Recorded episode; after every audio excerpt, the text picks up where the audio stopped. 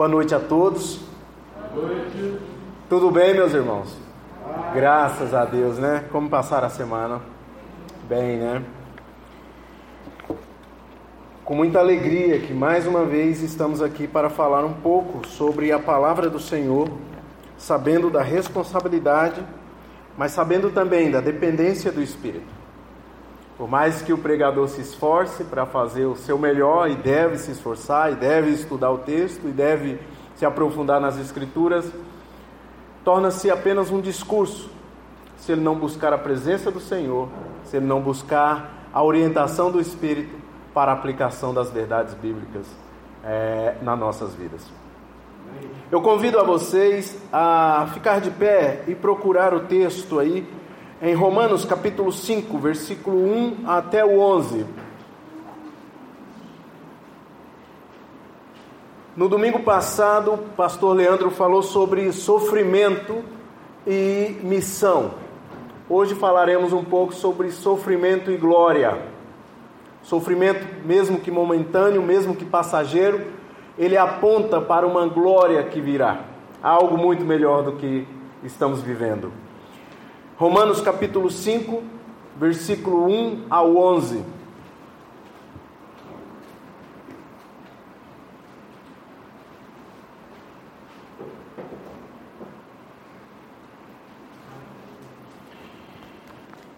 E diz assim a palavra do Senhor: Portanto, uma vez que pela fé fomos declarados justos, temos paz com Deus, por causa daquilo que Cristo, Jesus Cristo, nosso Senhor, fez por nós. Foi por meio da fé que Cristo nos concedeu esta graça que agora desfrutamos com segurança e alegria, pois temos a esperança de participar da sua glória, da glória de Deus. Também nos alegramos ao enfrentar dificuldades e provações, pois sabemos que contribuem para desenvolvermos perseverança, e a perseverança produz caráter aprovado, e o caráter aprovado fortalece a nossa esperança. E essa esperança não nos decepcionará, pois sabemos quando, quanto Deus nos ama, uma vez que Ele nos deu o Espírito Santo para encher o coração com seu amor. Quando estávamos completamente desamparados, Cristo veio na hora certa e morreu por nós pecadores. É pouco provável que alguém morresse por um justo, embora talvez alguém se dispusesse a morrer por uma pessoa boa. Mas Deus nos prova seu grande amor ao enviar Cristo para morrer por nós quando ainda éramos pecadores. E uma vez que fomos declarados justos por seu sangue, certamente seremos salvos da ira de Deus por meio dele. Pois se quando ainda éramos inimigos de Deus, nosso relacionamento com Ele foi restaurado pela morte de seu Filho. Agora que já estamos reconciliados, certamente seremos salvos por sua vida. Agora, portanto, podemos nos alegrar em Deus, com quem fomos reconciliados por meio do nosso Senhor Jesus Cristo. Baixe sua cabeça. Pai, nós te louvamos pela tua palavra. E pedimos, ó Deus, que em nome de Jesus prepare o nosso coração para não somente ouvir, mas que o teu Espírito venha agir em nós e nós venhamos praticar esta tua palavra no nosso dia a dia. Pai, retira toda e qualquer tentativa de Satanás de ceifar as nossas vidas, de nos cercar e nos arrancar as verdades que vêm da tua palavra. Nós oramos assim em nome de Jesus. Amém. Qual é, pode sentar, meu irmão. O que traz motivação à sua vida?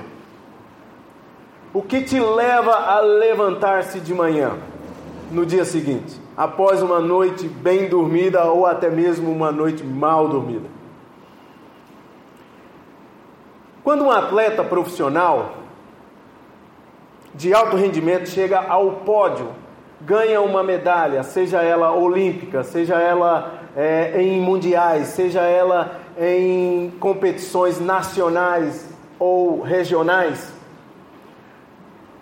naturalmente as, as imagens que temos desses homens e mulheres é que eles se derretem em lágrimas Quando estão em cima de um pódio, eles choram bastante. As emoções vêm à flor da pele e eles se derramam em lágrimas. Não somente de emoções, eu diria. Certamente esses atletas pensam na lida, na luta que foi até chegar esse momento o momento de glória. E com exceção do futebol e do vôlei, talvez, o nosso país, o Brasil, tem muita dificuldade em formar atletas de outros esportes. O atletismo. É, por exemplo, quando um, um atleta desse nível chega em uma Olimpíada e ganha uma medalha, ele pensa nas manhãs que saiu para treinar sem ter tomado café. Nas manhãs que saiu para treinar e teve que ir de ônibus. Na vaquinha que a família, que a família teve que fazer para que essa pessoa chegasse até as Olimpíadas. Como já tivemos casos aqui no judô de uma menina aqui de Brasília, que a família teve que ajudá-la para ir até as Olimpíadas. E ela ganhou medalha. O choro vem porque veio muito sofrimento antes disso. E lembra-se, e essa pessoa e esse atleta se lembra das dores físicas, dos treinamentos exaustivos, das festas que não participou, das comidas que não pôde comer porque o nutricionista dizia para não comer. Lembra de tudo isso? Mas enfim chegou o dia de glória. Subiu ao pódio. É o primeiro, é o campeão, ou pelo menos é pelo, pelo menos está entre os três melhores colocados. Tudo isso vem à tona no atleta. A nossa vida cristã não é muito diferente. Nós estamos em uma corrida. Nós deixamos de participar de algumas coisas que não edificam, de algumas festas. A comida nem tanto. O crente gosta de comer. E a orientação bíblica é: ore e coma. Mas devemos tomar também cuidado por conta da nossa saúde nesse sentido. E Paulo, Paulo escrevendo aos Coríntios, em 1 Coríntios capítulo 9, versículo 25 e 26, ele diz o seguinte: O atleta precisa ser disciplinado sob todas os, todos os aspectos. Ele se esforça para ganhar um prêmio perecível. Quer dizer, a medalha que esse atleta conquista em Olimpíadas e, e, e em mundiais ou competições nacionais são perecíveis, são passageiras. Mas, Paulo continua, nós, porém, os cristãos, fazemos fazemos para ganhar um prêmio eterno. Por isso não corro sem objetivo. Ele sabe o que está fazendo. Paulo está dizendo que ele sabe para onde ele está indo. Ele sabe exatamente a direção que ele segue. E nem luto com como quem dá golpes no ar, sem ver nada, sem saber o que está fazendo. Vale a pena Vale a pena viver, meus irmãos, para Cristo. Em outras palavras, é isso que Paulo está dizendo. Vale a pena, vale a pena sofrermos por Cristo. Vale a pena passarmos por tantas coisas aqui, por perseguições, por guerras, por fomes, por dores físicas. Vale a pena sofrer por Cristo. Porque nós temos a certeza de que o sofrimento de Cristo é a garantia de que participaremos da glória de Deus. Jesus sofreu. Os seguidores de Jesus, naturalmente, também sofrem. E a orientação dele é que nós devemos nos alegrarmos quando passarmos por sofrimento. Mas Muitas, muita, muita gente confunde esse negócio e fala o seguinte: se eu estou sofrendo é porque cometi pecado, como os amigos de Jó os aconselhou. Às vezes é uma correção de Deus, sim. Às vezes Deus quer te chamar a atenção para algo que está acontecendo na sua vida e deve ser corrigida pela palavra de Deus, pelo Espírito de Deus e pela ação de Deus. Preste atenção no que ele quer nos ensinar. Sobre esses aspectos, quero falar sobre três três verdades que deparei nesse deparemos aqui nesse, nesse texto lido. Primeiro, primeira verdade é que o sofrimento de Jesus nos deu a esperança de participar da glória de Deus. Veja o que está escrito no, no versículo 1 e 2. Portanto, uma vez que pela fé fomos declarados justos, temos paz com Deus por causa daquilo que Jesus Cristo, nosso Senhor, fez por nós. Foi por meio da fé que Cristo nos concedeu esta graça que agora desfrutamos com segurança e alegria, pois temos a esperança de participar da glória de Deus. Essa palavra, portanto, ela é importante nos textos bíblicos. Normalmente, quando ela, quando ela aparece, ela indica, ela está falando sobre algo que foi dito anteriormente. E olha só como Paulo termina o capítulo 4. Ele diz o seguinte: Ele foi entregue à morte por causa de nossos pecados e foi ressuscitado para que fôssemos declarados justos diante de Deus. Romanos 4, 25. Então ele terminou o capítulo 4 nesse assunto, dizendo sobre o, o, como Jesus fez para que nós fôssemos declarados justos diante de Deus, através da sua morte, através da sua ressurreição. E agora ele continua. Portanto, já que sabemos disso, já que experimentamos isso, podemos viver uma vida justa diante de Deus. Agora, viver uma, uma vida justa diante de Deus, tem muita gente também que confunde essa, esse negócio aqui. Acha que viver uma vida justa diante de Deus é porque eu me esforcei o suficiente é porque eu me sacrifiquei o suficiente, é porque eu me dediquei na religião o suficiente, é porque eu fiz boas obras o suficiente. Não. Olha só o que o texto diz. O texto diz que foi por aquilo que Cristo fez por nós, e não pelo nosso esforço, e não pelo que nós fizemos, e não porque nós merecemos. Foi aquilo que Cristo fez na cruz por nós que Aquele que crê em Jesus é declarado justo diante de Deus.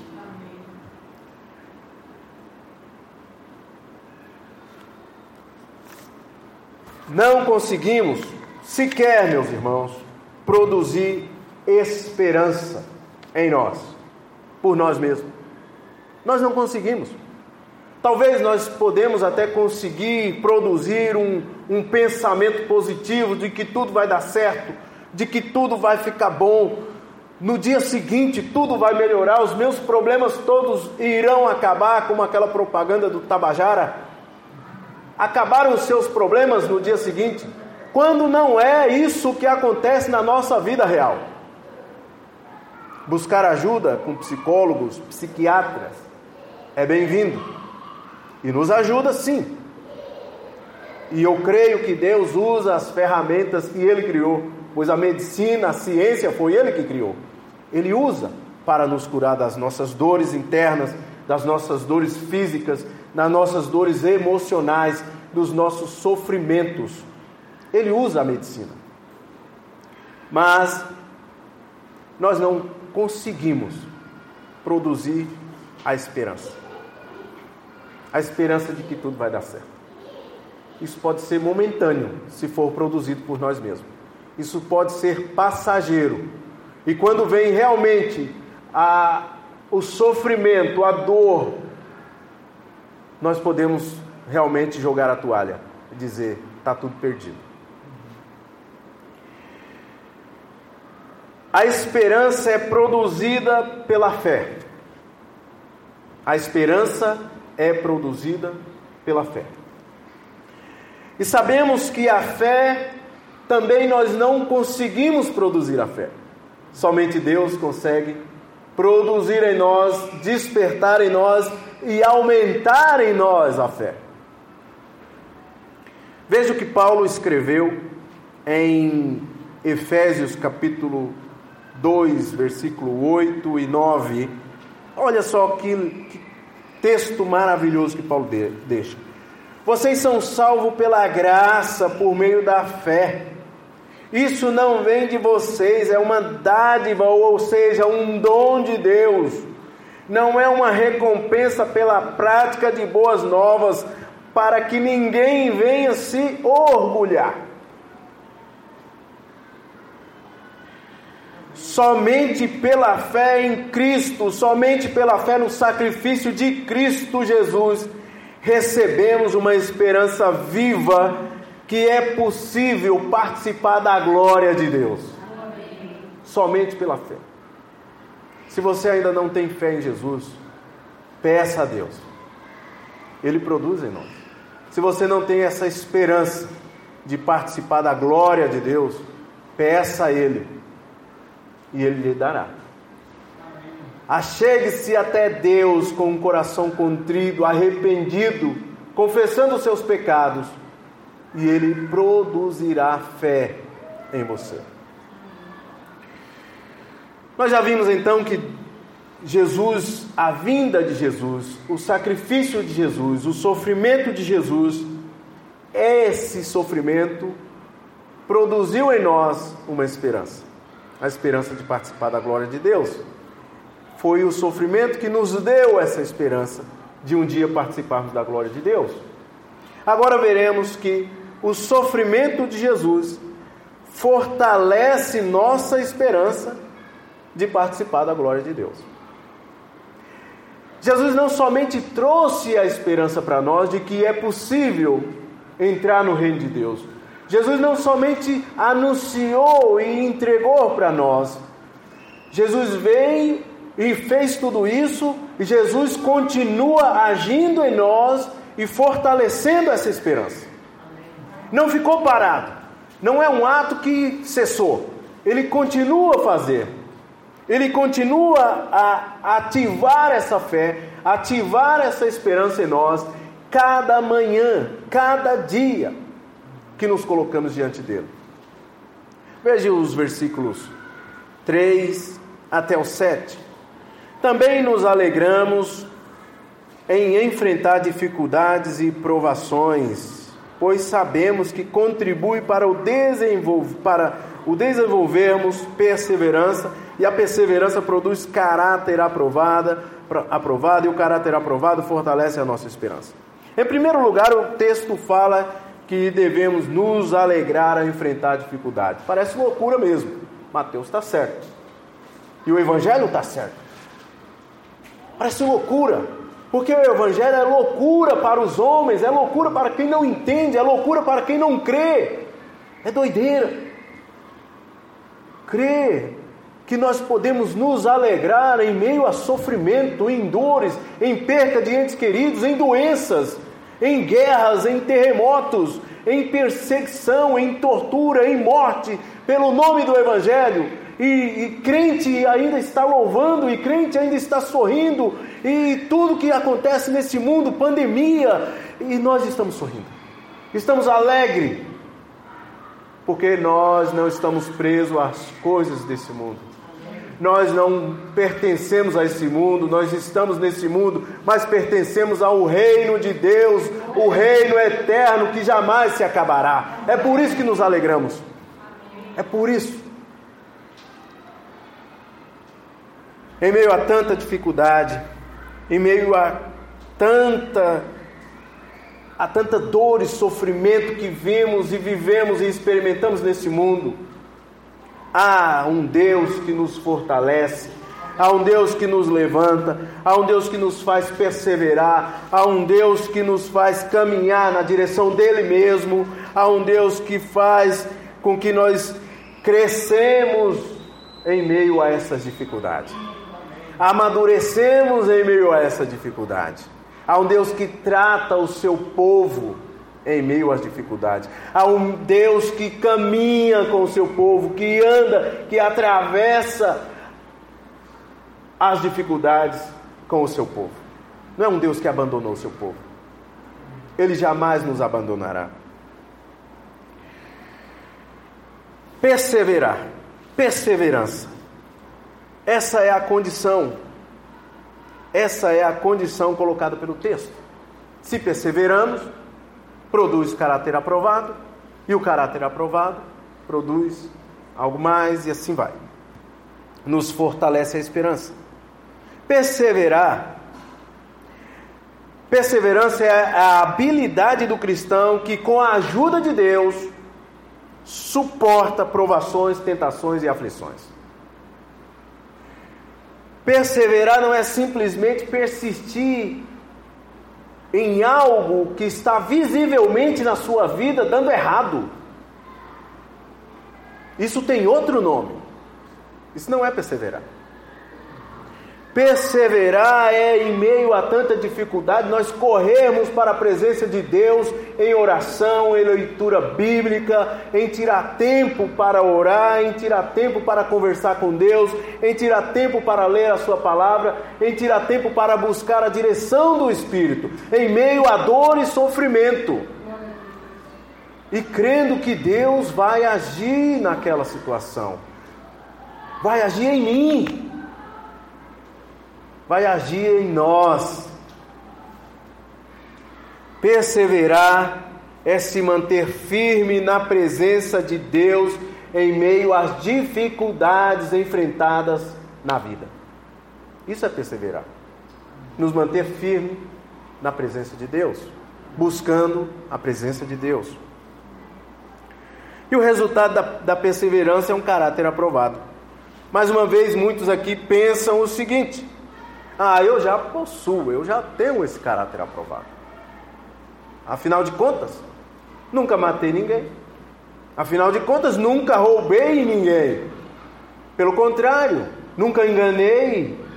Pelo contrário, eu ajudo as pessoas. Eu contribuo em boas obras, em ações sociais. Não é isso. Por isso eu tenho a certeza de possuir o caráter aprovado. Devo lhe dizer que isso é um mero engano.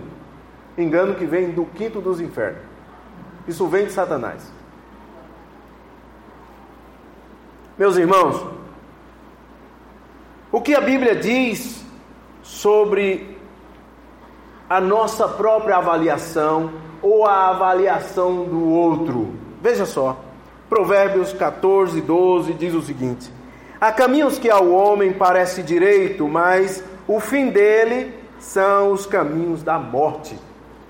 Às vezes a pessoa pensa sobre a vida, sobre a, o relacionamento com Deus, nesse sentido de que está tudo certo, mas sem crer em Jesus. Sem crer em Jesus é impossível, é impossível estar tudo certo. Sem ter a fé em Jesus Cristo, é impossível agradar a Deus. Você não consegue agradar a Deus. Você não consegue trocar nada com Deus. O que você tem que Deus precisa? Deus não precisa nem da minha vida, não precisa da sua vida. Deus quer a sua vida. Deus quer a minha vida.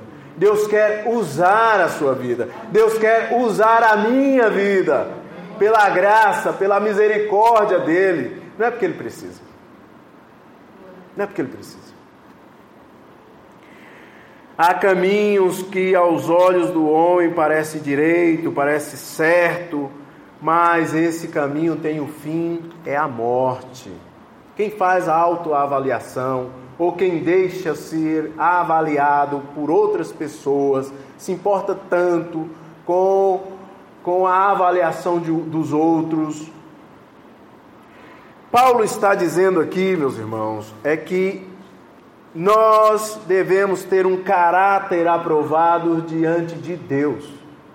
Como ele instrui Timóteo na sua carta, 2 Timóteo capítulo 2, versículo 15, Paulo fala exatamente isso para Timóteo. Tenha um caráter aprovado, tenha consciência tranquila diante de Deus. Se nós temos um caráter aprovado por Deus, nós teremos também, consequentemente, caráter aprovado por outras pessoas, por algumas pessoas. Não por todas as pessoas. Porque aqueles que não creem em Jesus, aqueles que são inimigo da cruz, certamente se levantará contra nós.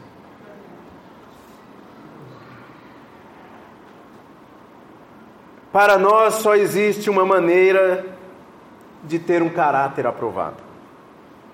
É se arrepender dos pecados e se entregar a Jesus. Só existe essa maneira. Para termos um caráter aprovado diante de Deus, só existe um caminho. Ele é o caminho, a verdade e a vida, e ninguém vem ao Pai a não ser por Ele. Jesus Cristo. É Jesus, não há outro. Somente Jesus pode produzir isso em nós e por nós. Somente Jesus pode produzir um caráter aprovado diante de Deus em nós e por nós. Foi Jesus quem veio ao nosso encontro quando ainda estávamos completamente desamparados. Cristo veio na hora certa e morreu por nós, pecadores. Gálatas capítulo 4, versículo 4 fala que foi no momento exato. No momento exato. Não foi antes nem depois, foi no momento exato. Tem gente que fala que a justiça de Deus tarda, mas não falha. Não tarda e nem falha. É no momento exato. Amém. É quando Ele quer. É da, segundo a vontade dEle. Meus irmãos, foi e é o sofrimento de Jesus Cristo que trouxe a esperança para o mundo. Foi e é o sofrimento de Jesus, aquele que sofreu todas as dores, aflições e tentações. Todas as tentações Jesus sofreu. Foi ele quem desceu do seu trono de glória para habitar entre nós e morrer por nós. E agora, quando passamos por sofrimentos, lembremos de tudo que Jesus sofreu por nós. E quando lembramos desse, desse Jesus, do sofrimento dele,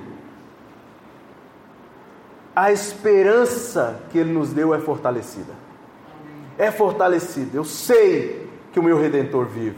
Eu sei em quem tenho crido. Estou certo que ele é poderoso para guardar-me até o tesouro final, até o dia final. Porque ele ressuscitou está à direita de Deus Pai, intercedendo por cada um de nós.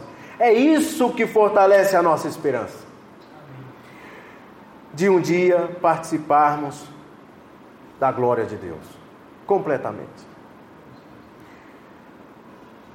Então, o sofrimento de Jesus Cristo nos deu, nos trouxe a esperança.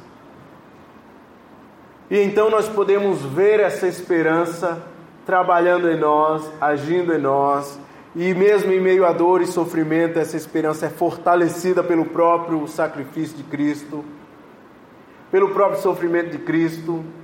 Agora, o sofrimento de Jesus é a garantia de que participaremos da glória de Deus. Não é um não é apenas uma expectativa, é a garantia, é a certeza, é a convicção de que nós participaremos da glória de Deus. Veja bem, mas Deus nos prova seu grande amor ao enviar Cristo para morrer por nós, quando ainda éramos pecadores. E uma vez que fomos declarados justos por seu sangue, certamente seremos salvos da ira de Deus por meio dele. Vejam bem, vou contar-lhe uma história real que aconteceu aqui no nosso país. Em 1950, a Copa do Mundo, assim como 2014, foi disputada aqui no Brasil. A seleção brasileira foi muito bem. Primeira fase foi classificada no primeiro do grupo, eliminou depois os seus adversários, chegando à final, precisando apenas de um empate para consagrar-se campeão. Eram atletas profissionais bem treinados, o time estava voando. A imprensa já dava como certa a vitória do Brasil. O Brasil chegou à final de 1950 contra o Uruguai. a imprensa brasileira eufórica, o povo nas ruas festejando, mas apenas havia apenas até aqui a esperança de que o Brasil seria campeão. Todo mundo tinha essa esperança de que os nossos jogadores levantariam naquele dia a taça do mundo. Não foi isso que aconteceu. Não foi isso que aconteceu. O Brasil perde para o Uruguai por 2 a 1 um, em pleno Maracanã, em meio a um público de 200 mil pessoas e fora o Brasil inteiro, aquela expectativa, aquela esperança de festa, aquela esperança de glória, decepção, choro, pranto, lágrimas de decepção. E aí, jogadores não prestavam mais. Barbosa sofreu até o final da sua vida, que era o goleiro da seleção e do Vasco da Gama, sofreu até o final da sua vida. Porque muitos culparam o goleiro por tomar um gol que era defensável, segundo aos críticos. Nós cristãos temos a certeza de que um dia teremos a glória, participaremos da glória, porque nós somos mais que vencedores em Cristo Jesus. A nossa esperança hoje funciona muito bem e devemos manter a esperança, mas essa esperança deve trazer clareza para nós de que é a certeza daquilo que ainda não estamos vendo, mas um dia participaremos. Um dia estaremos nessa festa, glorificando o nosso bom Deus. Por que nós temos essa certeza? Porque Deus prova o seu grande amor ao enviar Cristo para morrer por nós, quando ainda éramos pecadores. É por isso que temos essa certeza. As pessoas não entendem, aqueles que não seguem Jesus, aqueles que não servem a Jesus, não entendem e dizem: esses crentes são pre presunçosos. Eles acham que somente eles sabem das coisas, acham que somente eles estão salvos. Nós, crentes, cristãos autênticos, aqueles que se renderam a Cristo Jesus, não falamos por nós mesmos, não falamos pelos nossos esforços, não falamos porque nós conhecemos, não falamos porque nós merecemos, não falamos com base no nosso conhecimento, nós falamos com base na Bíblia. É porque a palavra de Deus, vez após vez, mais uma vez e outra e outra, afirma e reafirma, dizendo que todo aquele que crê em Jesus é salvo. Ao contrário, aquele que não crê já está condenado. João 3, 16 e 17. Leia. Aquele que não crê em Jesus já está condenado. E é por isso que nós afirmamos com tanta certeza que nós estamos salvos, porque um dia nós nos arrependemos do pecado e colocamos diante de Deus e, e pedimos ao Senhor para despertar a fé em nós, e o sacrifício de Jesus é o suficiente para lavar os nossos pecados. Por isso temos a certeza. E agora que já estamos reconciliados com Deus por meio do sacrifício de Cristo, por meio do sangue de Cristo, certamente seremos salvos por sua vida. Por que ele usa a sua vida e não a sua morte? Porque Jesus morreu, é verdade. Mas ressuscitou ao terceiro dia. E vivo está. É um Jesus vivo que anda conosco, é um Jesus que está intercedendo por nós, é um Jesus que nos ajuda a atravessar as dores e aflições. É esse Jesus, ele está vivo. Lá em Atos, quando os discípulos olhavam para Jesus subindo aos céus, veio o anjo e disse: Por que vocês estão tristes, olhando, admirando? Esse mesmo Jesus que subiu é o mesmo que descerá um dia para buscar a sua igreja, para buscar o seu povo. É esse mesmo Jesus. Então não houve, não haverá mudança em Jesus, nem ontem, nem hoje, nem na eternidade. Ele subiu aos céus com o corpo, o corpo físico, ressurreto, glorificado. E assim seremos, parecidos, semelhantes a Ele, na glória de Deus. Um dia veremos face a face. O fato de Jesus estar vivo e ter vencido a morte nos dá a certeza de que estamos salvos. E por meio dele, temos a certeza de que participaremos da glória de Deus. Os sofrimentos momentâneos que passamos enquanto vivemos nesse mundo não se compara com a glória futura que está garantida por Deus em Cristo Jesus. Esse sofrimento que temos. Romanos capítulo 8. Romanos capítulo 8, essa mesma carta, lá no versículo 18. Veja bem, olha aí, a glória futura. O que, que Paulo escreve? Considero que nosso sofrimento agora não é nada comparado com a glória que ele nos revelará mais tarde. Não é nada. Por isso, por isso, essa certeza de que estaremos com Jesus, com a sua glória, junto com o seu povo. Passamos, atravessamos esses sofrimentos aqui com alegria. Com alegria. Isso não quer dizer que sejamos masoquistas, que sofre e sente prazer. Não, o crente chora também. O crente se entristece também.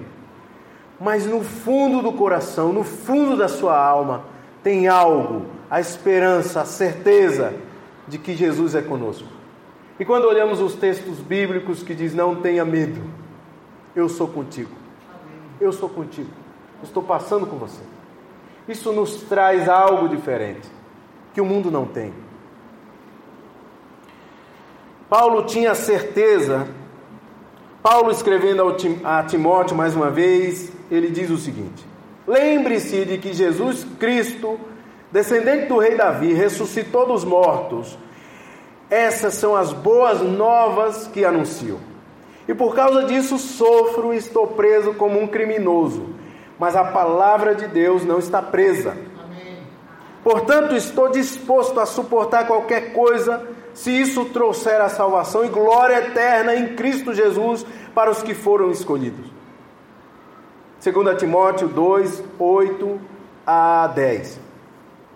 Paulo tinha certeza de que tudo aquilo que estava sofrendo, a prisão, os açoites, era passageiro e não se comparava com a glória garantida de Deus, com a glória garantida em Cristo.